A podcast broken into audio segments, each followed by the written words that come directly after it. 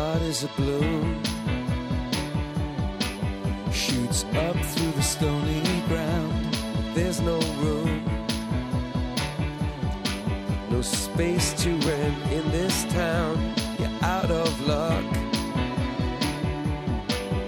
And the reason that you had to care, the traffic is stuck. And you're not moving Comienza en Radio María Sexto Continente, con el obispo de San Sebastián, Monseñor José Ignacio Munilla.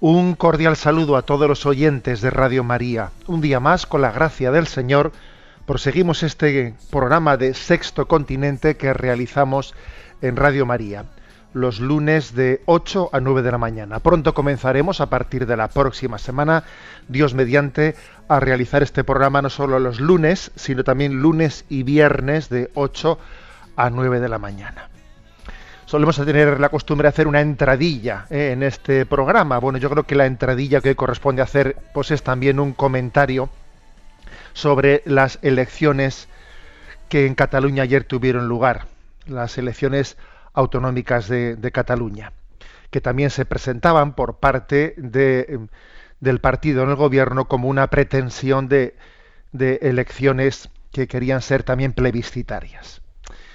¿Qué comentario queremos hacer desde, este, desde esta luz del Evangelio de la doctrina social de la Iglesia? Pues yo creo que vemos un retrato, ahora que estamos viendo los resultados de esas elecciones y hemos visto una campaña electoral tan enconada, tan mm, violenta, no me refiero violenta en el sentido de, de actos de violencia, sino tan enfrentada, tan confrontada, en la que se ha visto pues una dificultad grandísima de que, de que una sociedad se pueda, se pueda conjugar. Hemos visto el retrato de una sociedad que, dando la espalda a Dios, porque está profundamente secularizada, construye falsos dioses y se descompone, se hace ingobernable. Es curioso esto. Es curioso que una sociedad que está aparentemente tan enfrentada en posiciones políticas tan distintas, sin embargo uno diga, bueno, pero si es que básicamente, si básicamente sus ideales, sus, sus ideales son los mismos, están enfrentadísimos y sin embargo todos participan del pensamiento único. Casi nadie se escapa de eso.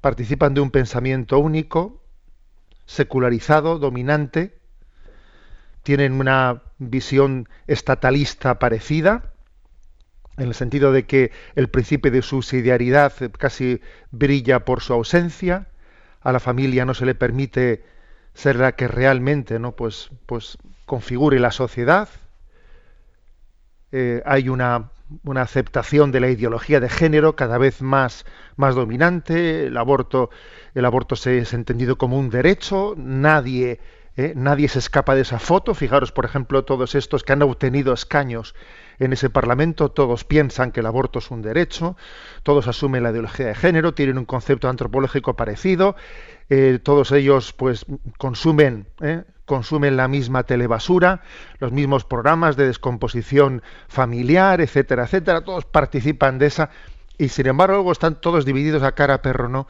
Totalmente enfrentados, que si yo soy español y tú eres catalán y yo soy catalán y tú eres español, pero bueno, es curioso. Yo pienso que desde nuestra perspectiva observamos que una sociedad sin Dios tiende a la descomposición como un cuerpo sin alma. Me atrevo a lanzar este, este mensaje a las redes sociales. Una sociedad sin Dios tiende a la descomposición como un cuerpo sin alma. Vaya esta reflexión por delante, porque aparentemente aquí hay un mapa, bueno, es obvio que hay un mapa político que parece ingobernable, ingobernable, unas confrontaciones absolutas cuando en el fondo se está participando de, de, esa misma falta de valores proveniente de la secularización, todo el mundo acepta el pensamiento único y sin embargo totalmente enfrentados. ¿Cuál es la, la solución? Pues la solución es que necesitamos tener una comunión en el Espíritu. La Iglesia es signo de unidad, así le llama el Concilio Vaticano II. La Iglesia es signo de unidad, estamos llamados a ser sacramento de unidad. Cuando nos unimos en lo esencial, las demás cosas son relativas. Y sin embargo, cuando hacemos de lo relativo, hacemos pues una batalla, nos olvidamos de lo esencial, que es exactamente lo que está ocurriendo aquí. La iglesia es signo de unidad, sacramento de unidad, porque se une, une a los hombres en lo esencial. Y luego no hace de las minucias, no, no, no, no crea, eh, no, no, permite que las minucias enfrenten, eh, enfrenten a las sociedades. No permite que los falsos dioses ¿no? quiten de, a Dios de su lugar central. La Iglesia es sacramento de unidad, es signo de unidad. Y necesitamos sembrar el Evangelio para que las sociedades sean, puedan constituirse en un lugar de convivencia y de encuentro. Bueno, pues esta es, esta es la reflexión, la reflexión de partida. ¿eh? Decía, decía eh, el cardenal Bergoglio, entonces eh, arzobispo de Buenos, de Buenos Aires, decía él que, hay muchos políticos que se olvidan de que la política también es una de las cumbres de la virtud de la caridad y, se olvidan de que la vocación política tiene como finalidad construir puentes, ¿no? Y no levantar muros. ¿eh? Eso lo decía Jorge María Bergoglio, siendo arzobispo arzobispo de Buenos Aires. Bueno, pues nos quedamos en este mensaje que lanzamos en la entradilla. Una sociedad sin Dios tiende a la descomposición como un cuerpo sin alma. La Iglesia se presenta como signo de unidad, sacramento de unidad, en una sociedad que, por haber dado la espalda a Dios, no tiene punto de encuentro. Este programa de Sexto Continente lo realizamos pues desde una cuenta también en interacción con los oyentes, desde una cuenta de Twitter, arroba obispo Munilla, desde un eh, muro de Facebook que tiene el nombre personal mío, José Ignacio Munilla, y desde una cuenta de correo electrónico en la que los oyentes, bueno, pues conectan, llaman, hacen sus, sus consultas, sextocontinente arroba es. Es un programa este que quiere iluminar la realidad social a la luz del Evangelio. Desde la doctrina social de la Iglesia queremos decir una palabra de iluminación. Y bien, después de esa entradilla, ¿de qué vamos, ¿en qué vamos a centrarnos? Pues sin duda alguna nos vamos a centrar en hacer un, análisis, de, perdón, un análisis de, de los principales pasos que el Santo Padre ha dado en esta, en esta semana en Estados Unidos. Ha sido un viaje apostólico, tuvimos ocasión el lunes pasado de decir algo sobre su paso por, por Cuba, y ahora vamos a centrarnos en este, en este programa de hoy en el comentario de los discursos principales del Santo Padre en Estados Unidos. Han sido muchos, muchísimos, intensísimo el viaje del Santo Padre, y yo me voy a centrar en, dos. En primer lugar, me parece que el discurso más elaborado, el discurso que tiene más trascendencia, eh, más trascendencia en cuanto a la reflexión que ha supuesto desde la doctrina social de la Iglesia, es el que el Santo Padre pronunció en la Asamblea de las Naciones Unidas el viernes ¿eh? en Nueva York. Creo que de todos los discursos que el Papa ha pronunciado es el más elaborado, sin duda alguna. ¿eh? Entonces voy a intentar hacer pues, un breve resumen, una exposición de lo que Santo Padre dijo en, en ese encuentro. ¿eh? Esta es mi primera intervención. Luego, después de un pequeño descanso, ya abordaremos algunos otros aspectos. Vamos a ver. ¿Qué es lo principal? Creo que el Santo Padre se presentó ante aquella gran asamblea con una expectativa muy grande. No era la primera vez, ¿eh? es la quinta vez, era la quinta vez que un papa visitaba las Naciones Unidas. Ya lo había hecho Pablo VI en una ocasión, San Juan Pablo II en dos ocasiones, Benedicto XVI también lo había hecho. Esta era la quinta vez que un, que un padre, que un papa lo hacía, ¿verdad? Y lo primero que hizo el papa fue, pues, reconocer la importancia la importancia de una institución como esa.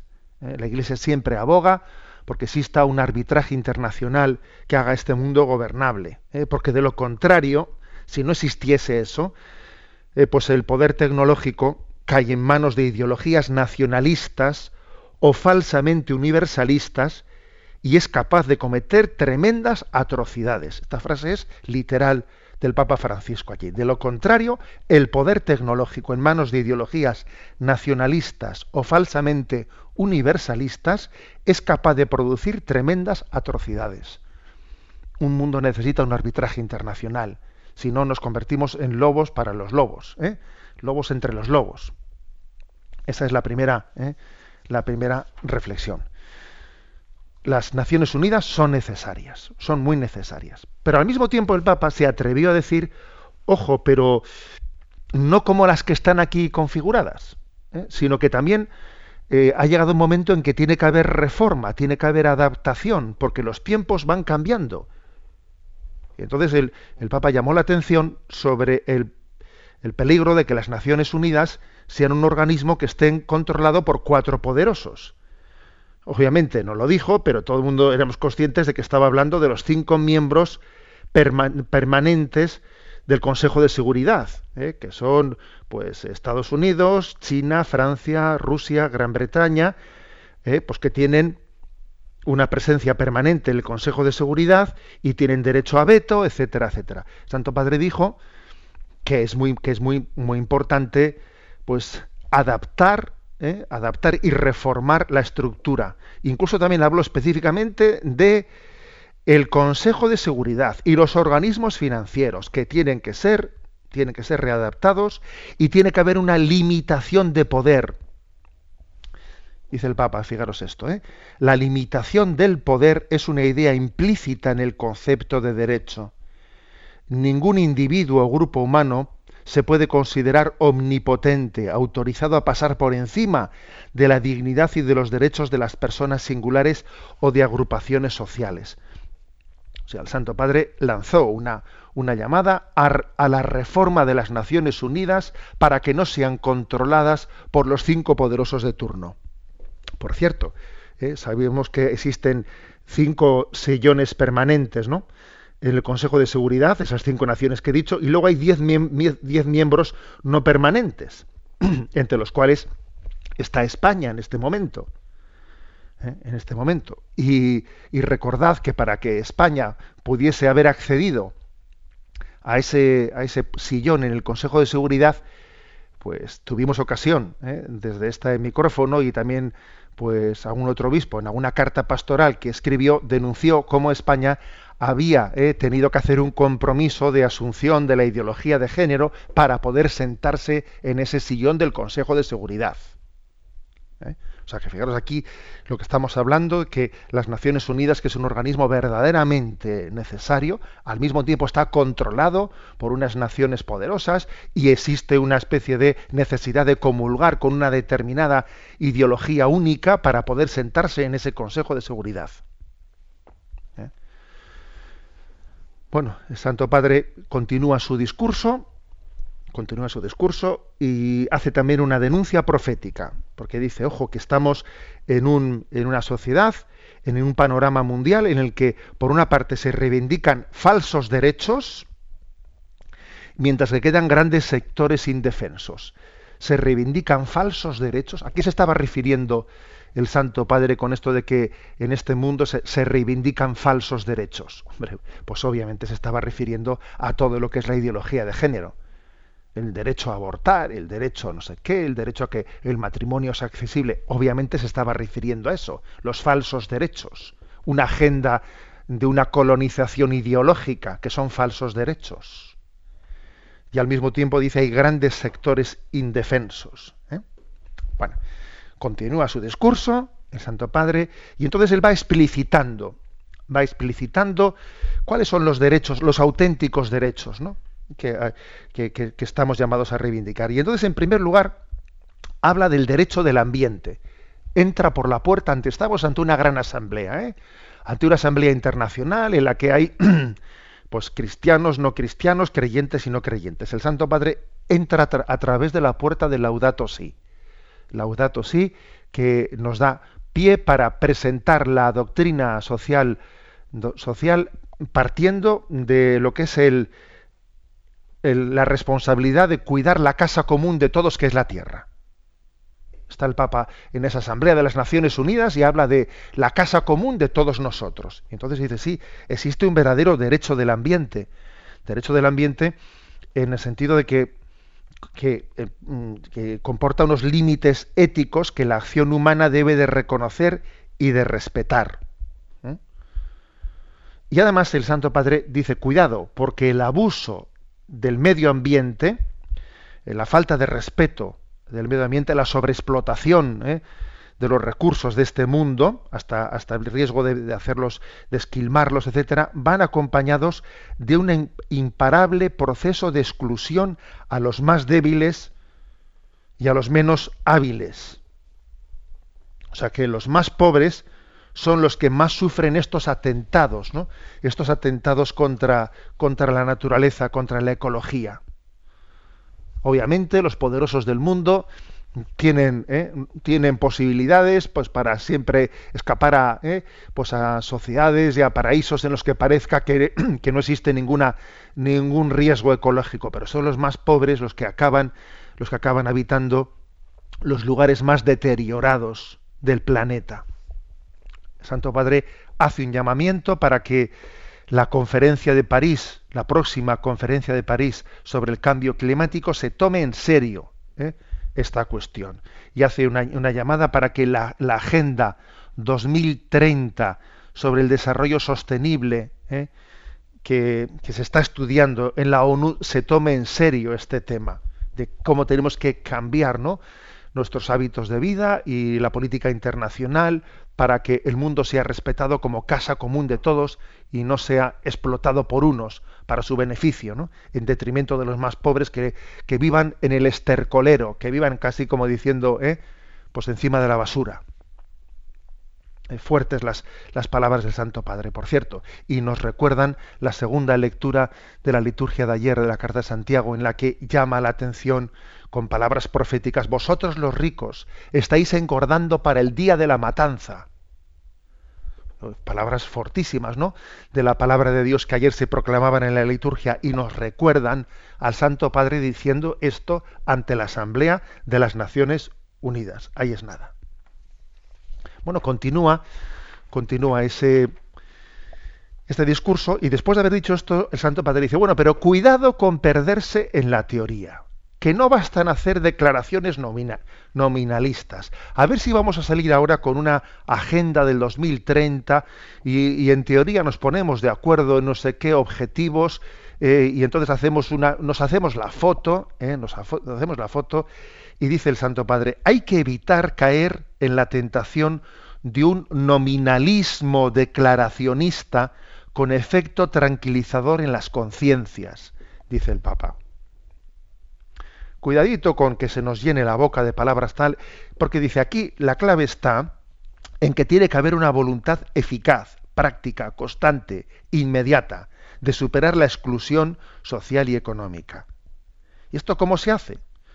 Dice, bueno, pues claro, dice él, Cuidado con el doble peligro de limitarse al ejercicio burocrático de redactar largas enumeraciones de buenos propósitos, metas, objetivos, indicaciones estadísticas, o con creer que una única solución teórica y a priorística dará respuesta a todos los desafíos. Dice el Baba, cuidadito, no caigamos eh, en, en el en la tendencia al papeleo. Venga, el papel lo aguanta todo. Digamos cosas bonitas, imprimámoslas pues, en papel couché, muy bonito. A ver, cuidado con eso. ¿Mm? Papa dice, cuidado con esto, porque ¿cuál es, cuál es la forma de superar esto? ¿Eh? Vais a ver que el Papa lo desciende, no únicamente eh, denuncia o alerta sobre este peligro de que se nos llene la boca, ¿no? Pues con un, con un nominalismo declaracionista, declaraciones y grandes acuerdos. Dice, no, hay que bajar a lo concreto. Hay que bajar a lo concreto. Entonces dice, lo primero, a un paso más, dice, lo primero, esto supone y exige, exige dar confiar en la familia, o sea, no pretender que los estados lo vayan a organizar todo lo primero es reconocer el derecho de las familias a ser ellas las que, las que organicen la sociedad. El principio de subsidiariedad es muy importante. Dejemos a las familias su grado de autonomía, que ellas decidan sobre la educación de sus hijos, démosles elementos e instrumentos para que ellas sean las que las que organicen, las que ellas ordenen la educación de sus hijos. Que confiamos más en la capacidad de las, de las familias que en las, que en las del Estado. ¿Mm? Fijaros, dice aquí, esto supone y exige el derecho a la educación, que se asegura en primer lugar respetando y reforzando el derecho primario de las familias a educar y el derecho de las iglesias y de las agrupaciones sociales a sostener y colaborar con las familias en la formación de sus hijos. La educación así concebida es la base de la realización de la Agenda 2030 y de la recuperación del ambiente.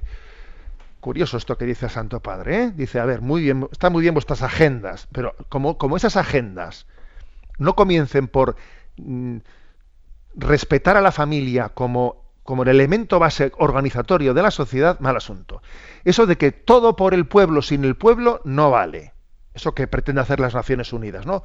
Todo por la familia sin la familia, no, perdón. Si es todo por la familia, lo primero déjele a la familia que sea ella el elemento, el elemento básico que, que organice la vida. ¿Mm? Dice el Santo Padre. Eh, la, familia como célula primaria de cualquier desarrollo social. ¿Eh? Como célula básica de cualquier desarrollo social. Y llama la, y llama la atención eh, sobre, sobre que en la agenda del 2030 no solo debe de buscar el techo, trabajo y tierra, sino también la libertad de espíritu como respeto a la familia y respeto a la vida. Eso de que yo te daré techo, yo te daré trabajo, yo te daré tierra, dice el Papa. No, no, no, perdón. Y libertad de espíritu. Y que sea la familia, ¿no? La que, eh, la que, la que sea protagonista primera de la construcción de esa agenda ¿eh? y de ese futuro. Nada de un falso paternalismo, yo te doy techo, trabajo, tierra. No, no. Libertad de espíritu. Respeto a la familia, respeto a la vida, dice el Santo Padre. Bueno, mm, sigue, seguimos adelante. ¿eh? El punto. Em, bueno, voy a leer el último, una frase sobre este punto anterior. Al mismo tiempo, estos pilares del desarrollo humano integral tienen un fundamento común que es el derecho a la vida, y más en general lo que podríamos llamar el derecho a la existencia de una misma naturaleza humana. Y ahora se adentra en esto. Porque, eh, dice el Papa, el auténtico concepto de libertad, de libertad, es aquel que también descubre el valor de la naturaleza humana y cita una frase, citó una frase ante la Asamblea de Naciones Unidas de Benedicto XVI, que dice, el hombre es espíritu y libertad, pero también es naturaleza. También es naturaleza.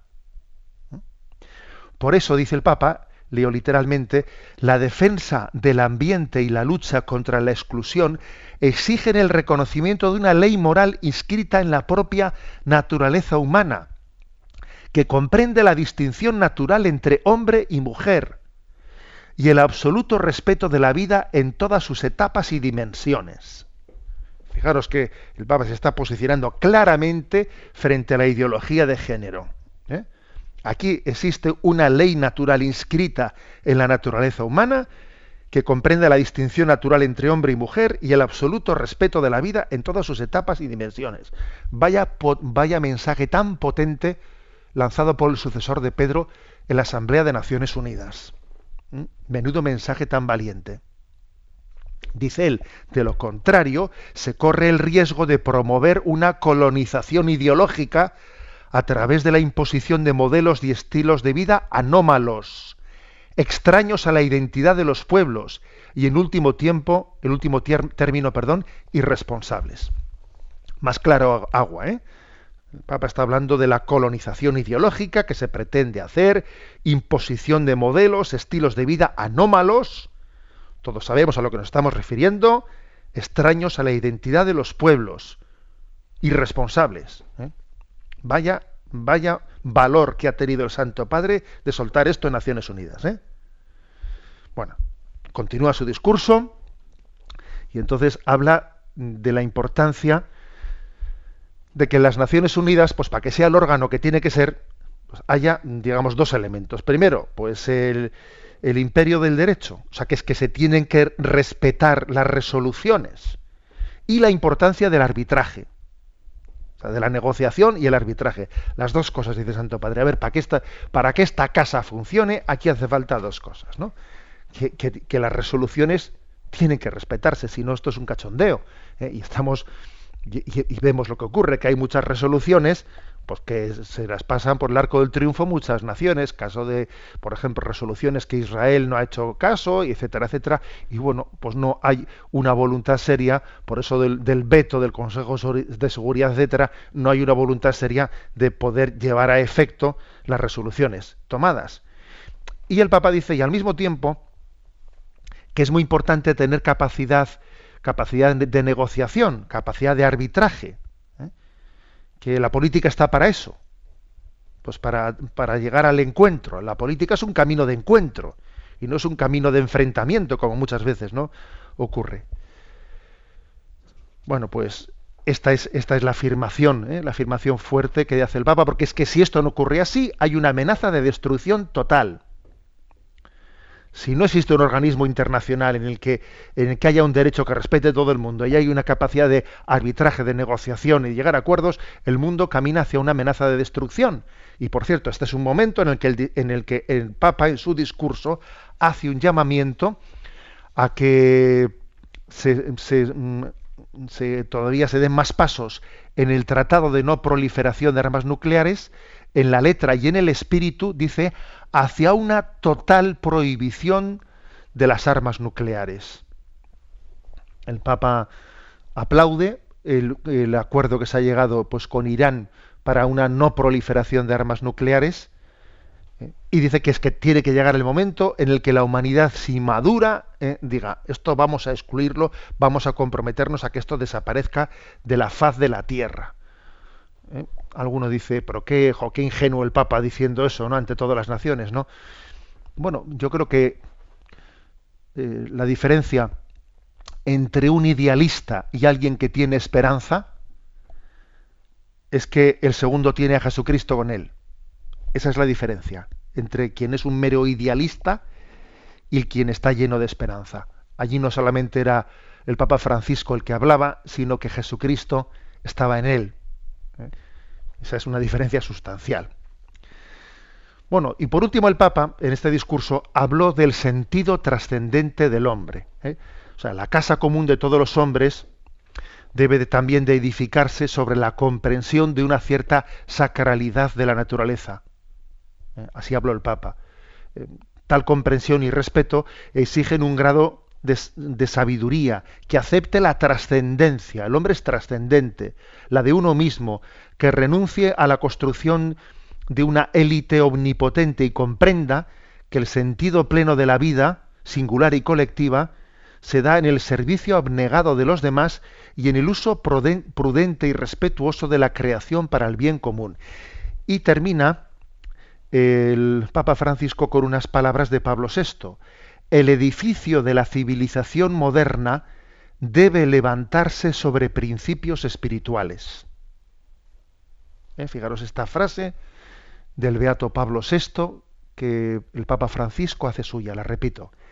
El edificio de la civilización moderna debe levantarse sobre principios espirituales.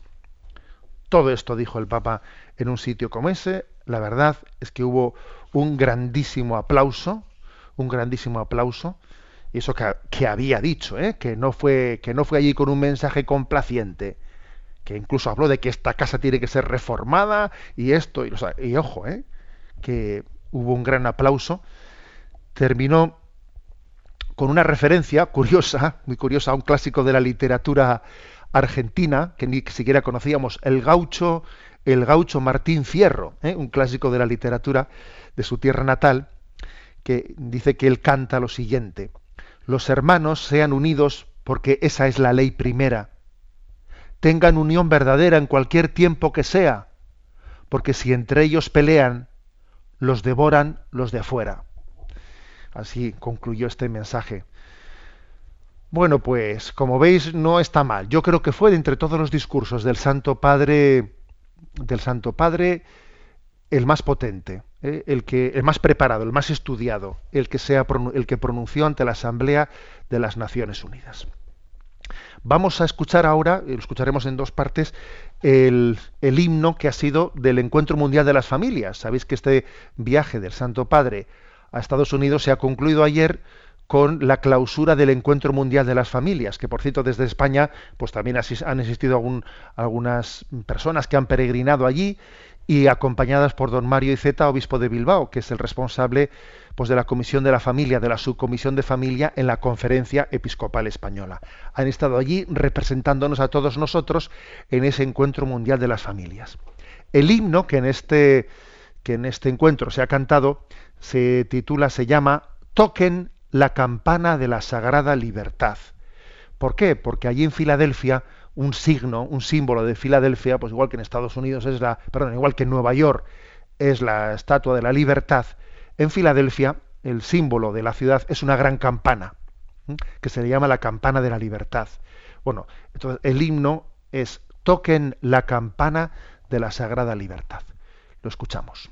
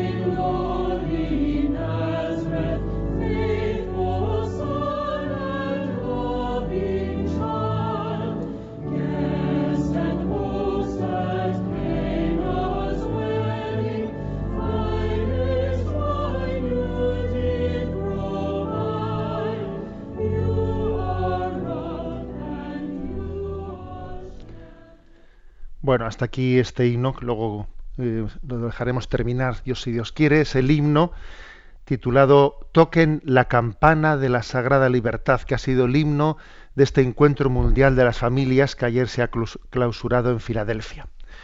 Bueno, en la intervención anterior hablaba de cuál ha sido el discurso el más, digamos, eh, más preparado, el más técnico, el más sesudo del Santo Padre, ¿no? El mayor, si si queremos, pues trascendencia internacional, que es el que, el que ha pronunciado ante la Asamblea de Naciones Unidas. Ahora voy a hacer otro comentario, quizás que sea lo, lo, complementario al anterior. ¿Y cuál ha sido el discurso en el que el Papa ha hablado, digamos, más de tú a tú, a corazón abierto, de una manera existencial? Pues yo creo que ha sido el que el que el Santo Padre hizo, que más que un discurso fue un coloquio, un abrir a corazón abierto, en la vigilia, el sábado por la noche, en la vigilia ante las familias allí en Filadelfia. Llegó el Santo Padre, había habido pues una gran fiesta, una, una fiesta en la que había habido pues cantantes famosos como Andrea Bocelli, eh, algunas representaciones coreográficas, había habido muchos testimonios, eh, testimonios de, personas que sobre cómo habían vivido el matrimonio en medio de cruces y Dios les había bendecido. Y entonces el Papa llegó y en aquel momento tan entrañable, el discurso que tenía preparado lo entregó para que lo publicasen y él habló fuera de discursos. ¿eh? y habló sin papel alguno y me parece que fue un momento entrañable. Muy complementario con el discurso tan profundo y preparado de las Naciones Unidas. Y después de esto, ¿qué, es lo que dijo el Papa? ¿no? Lo voy a decir brevemente, en este, en este abrir el corazón. ¿eh? Bueno, el Papa dio gracias, gracias a los que habían hecho un, eh, pues un, encuentro tan hermoso, tan bonito, en el que había habido cantos, había habido participación, eh, en la que la belleza se había hecho presente, ¿no? dice, gracias a quienes nos han alegrado, nos han alegrado con su arte, con la belleza. ¿eh? el Papa dice, el arte y la belleza nos llevan a Dios, porque Dios es la belleza y esos testimonios que estas familias nos han dado contándonos sus experiencias, sus cruces, ¿no? Nos llevan a Dios porque Dios es la verdad. Lo bueno, lo verdadero y lo bello nos llevan a Dios porque Dios es la bondad, la verdad y la belleza.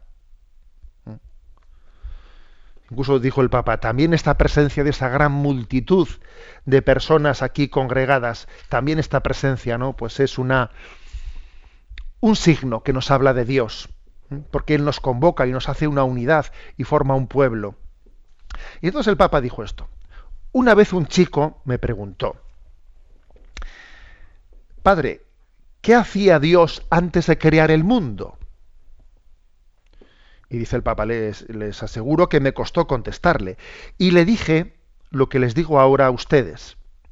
Antes de crear el mundo, Dios amaba, porque Dios es amor porque era tal el amor que tenía en sí mismo, ese amor entre el Padre y el Hijo en el Espíritu Santo, era tan grande, tan desbordante, que no podía ser egoísta.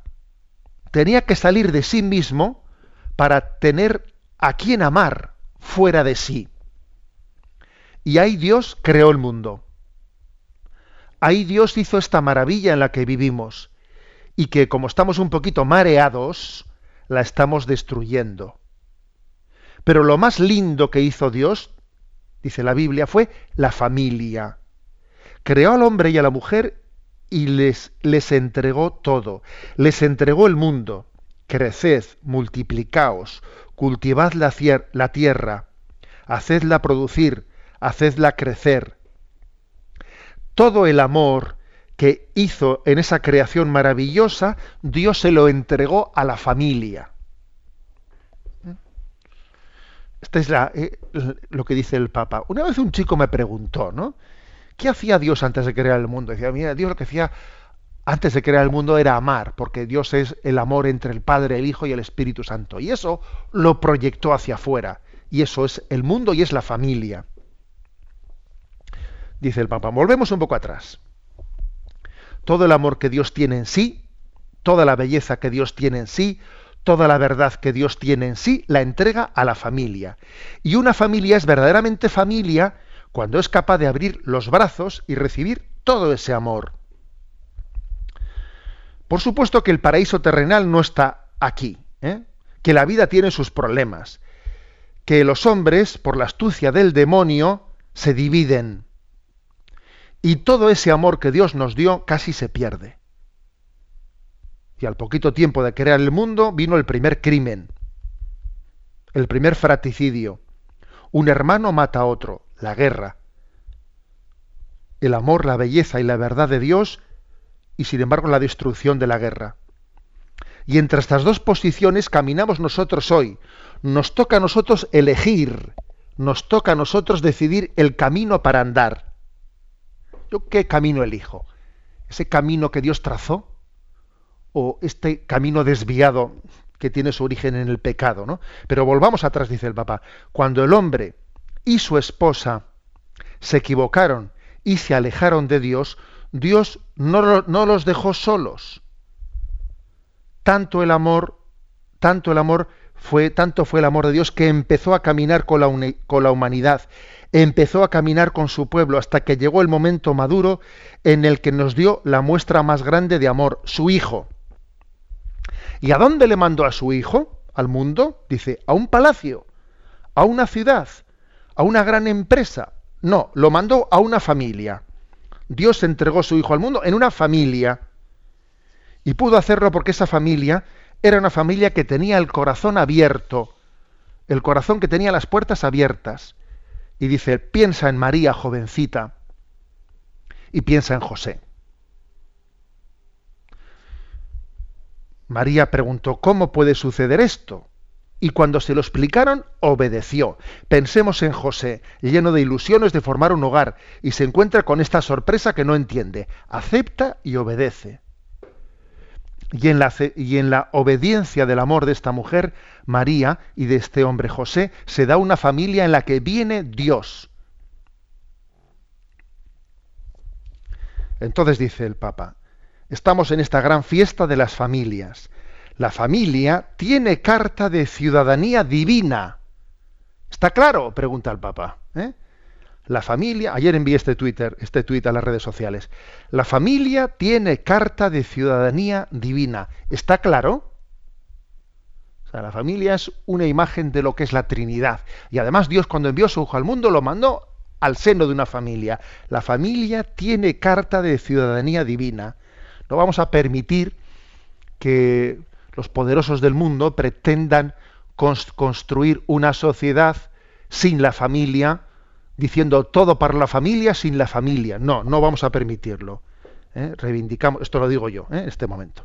No, no, se puede permitir eso. La familia tiene que ser protagonista, ¿eh? protagonista de, de, la construcción de un mundo nuevo. Bueno, como veis, un discurso precioso en el que el Papa dejó los papeles a un lado y habló, y habló pues, eh, a corazón abierto, ¿no? De lo que, de cómo él entiende la familia como, un, como una especie de cielo en la tierra, como un cielo en la tierra. Tiene carta de ciudadanía divina la familia.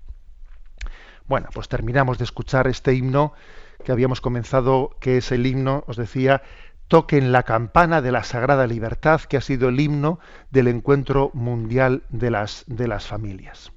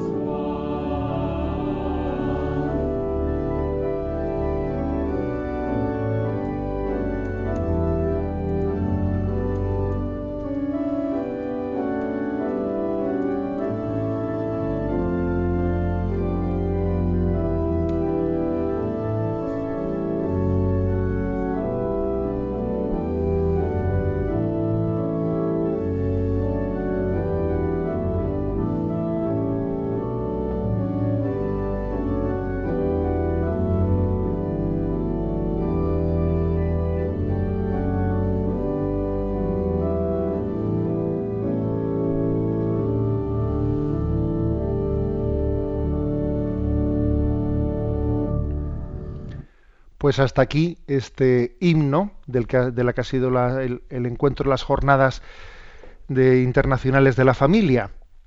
Toquen la campana de la sagrada libertad, que haciendo referencia a que la ciudad de Filadelfia tiene como icono la campana de la libertad.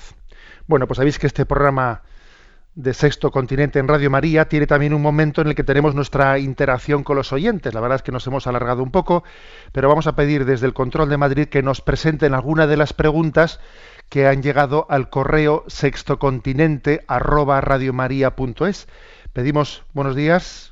Muy buenos días, monseñor. Buenos días. ¿Alguna de las preguntas, por favor, si nos las presentas? Sí, Rosario desde Andalucía nos dice, monseñor, después de haberle oído en un programa anterior explicar los motivos por los que la Iglesia Católica considera que la fecundación in vitro es inmoral, me surge la duda. Hace 30 años yo accedí dos veces a la fecundación in vitro. A mí me dijeron que los embriones que no se implantan se congelan y luego tenías la opción de implantarlos. Mi tratamiento no tuvo éxito y posteriormente Dios nos bendijo con dos hijas de forma natural. Yo considero que no he pecado porque hace 30 años no se sabía y yo creía que la vida independientemente comenzaba posteriormente a la concepción.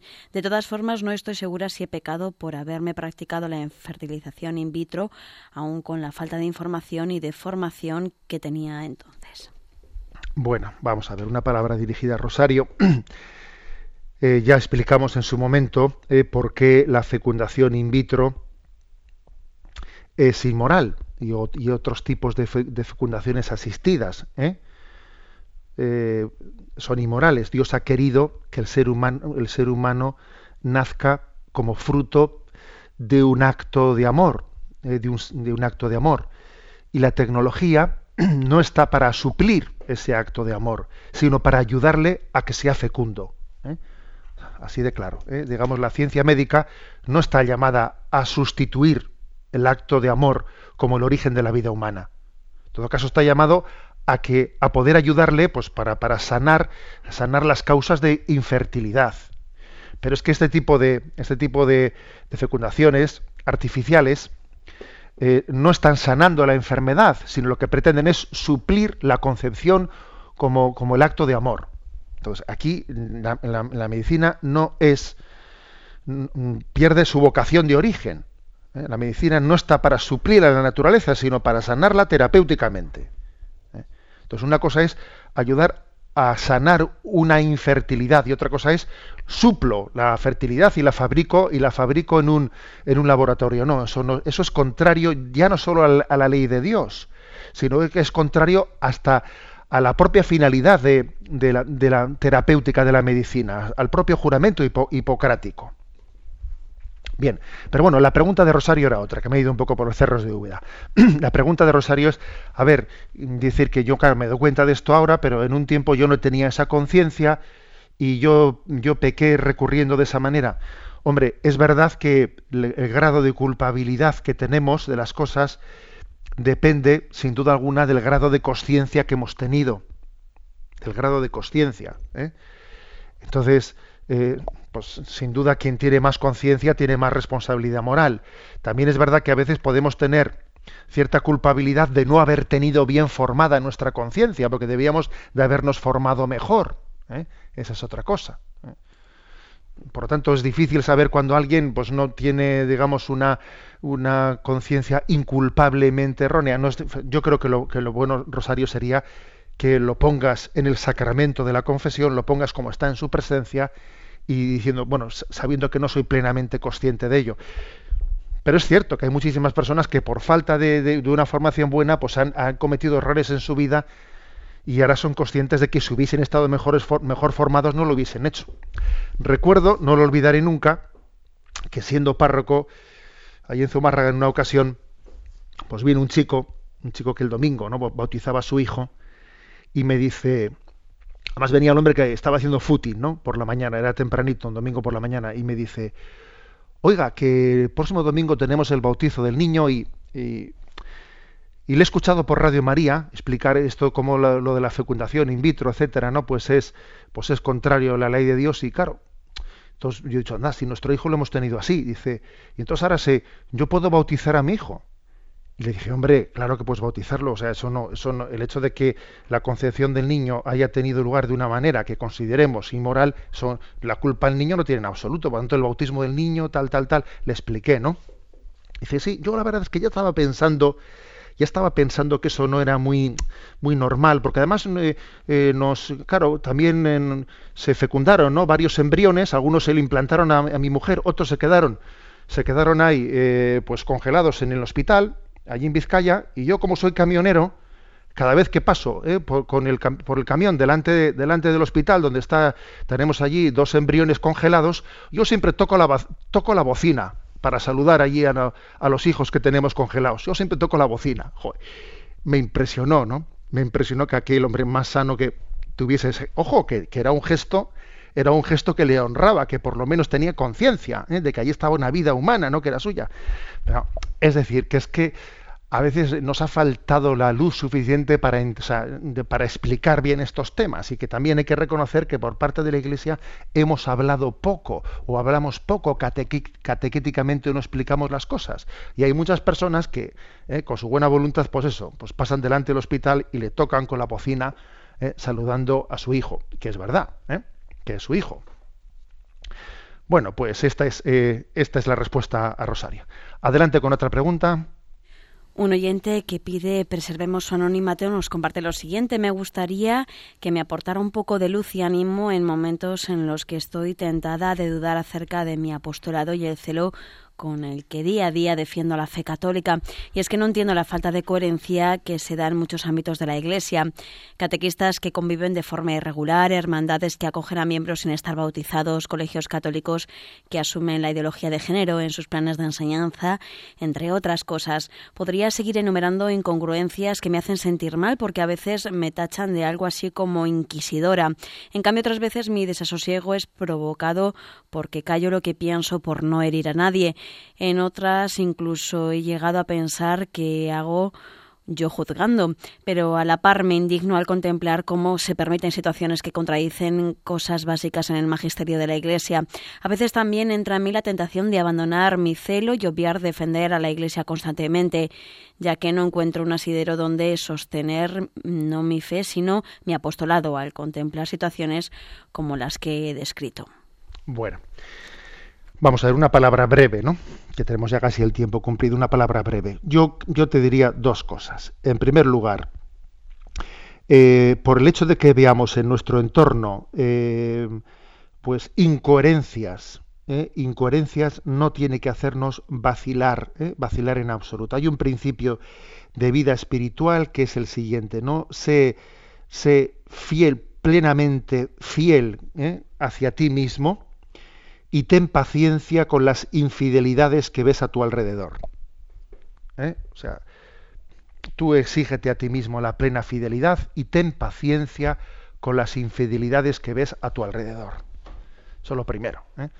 Esto no quita, esto no quita para que al mismo tiempo eso supone, supone un sufrimiento, claro que supone un sufrimiento, porque, por ejemplo, pues el hecho de que en un colegio católico se asuman la ideología de género en sus planes de enseñanza es un tema muy serio. Entonces, bueno, también creo que es importante en estas, en estos momentos, en ese tipo de cosas, no limitarse a quejarse, a quejarse, a quejarse interiormente o exteriormente, sino hacer lo que uno debe de hacer, recurrir a donde uno debe de recurrir. Pues le informo al obispo, hago esto, hago lo otro. Es decir, cumplo en conciencia, tomo, tomo los medios que en conciencia creo que debo, eh, debo de tomar. ¿eh?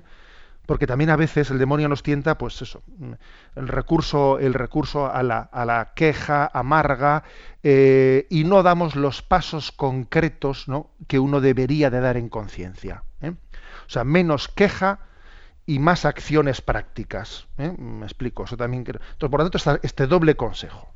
Cuidado con, con ser tentado de desesperanza seamos fieles, tomemos un compromiso de plena fidelidad para con nosotros mismos ¿eh?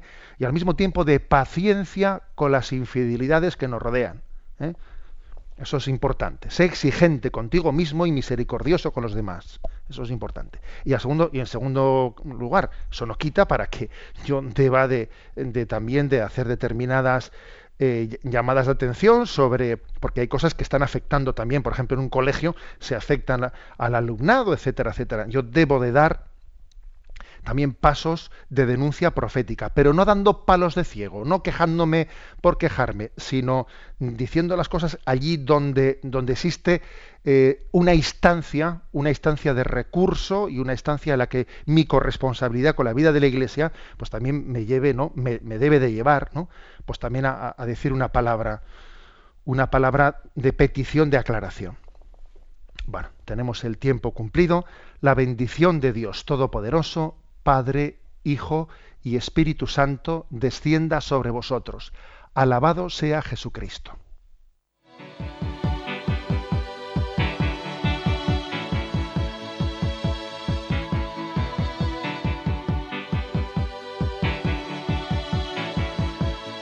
Is a shoots up through the stony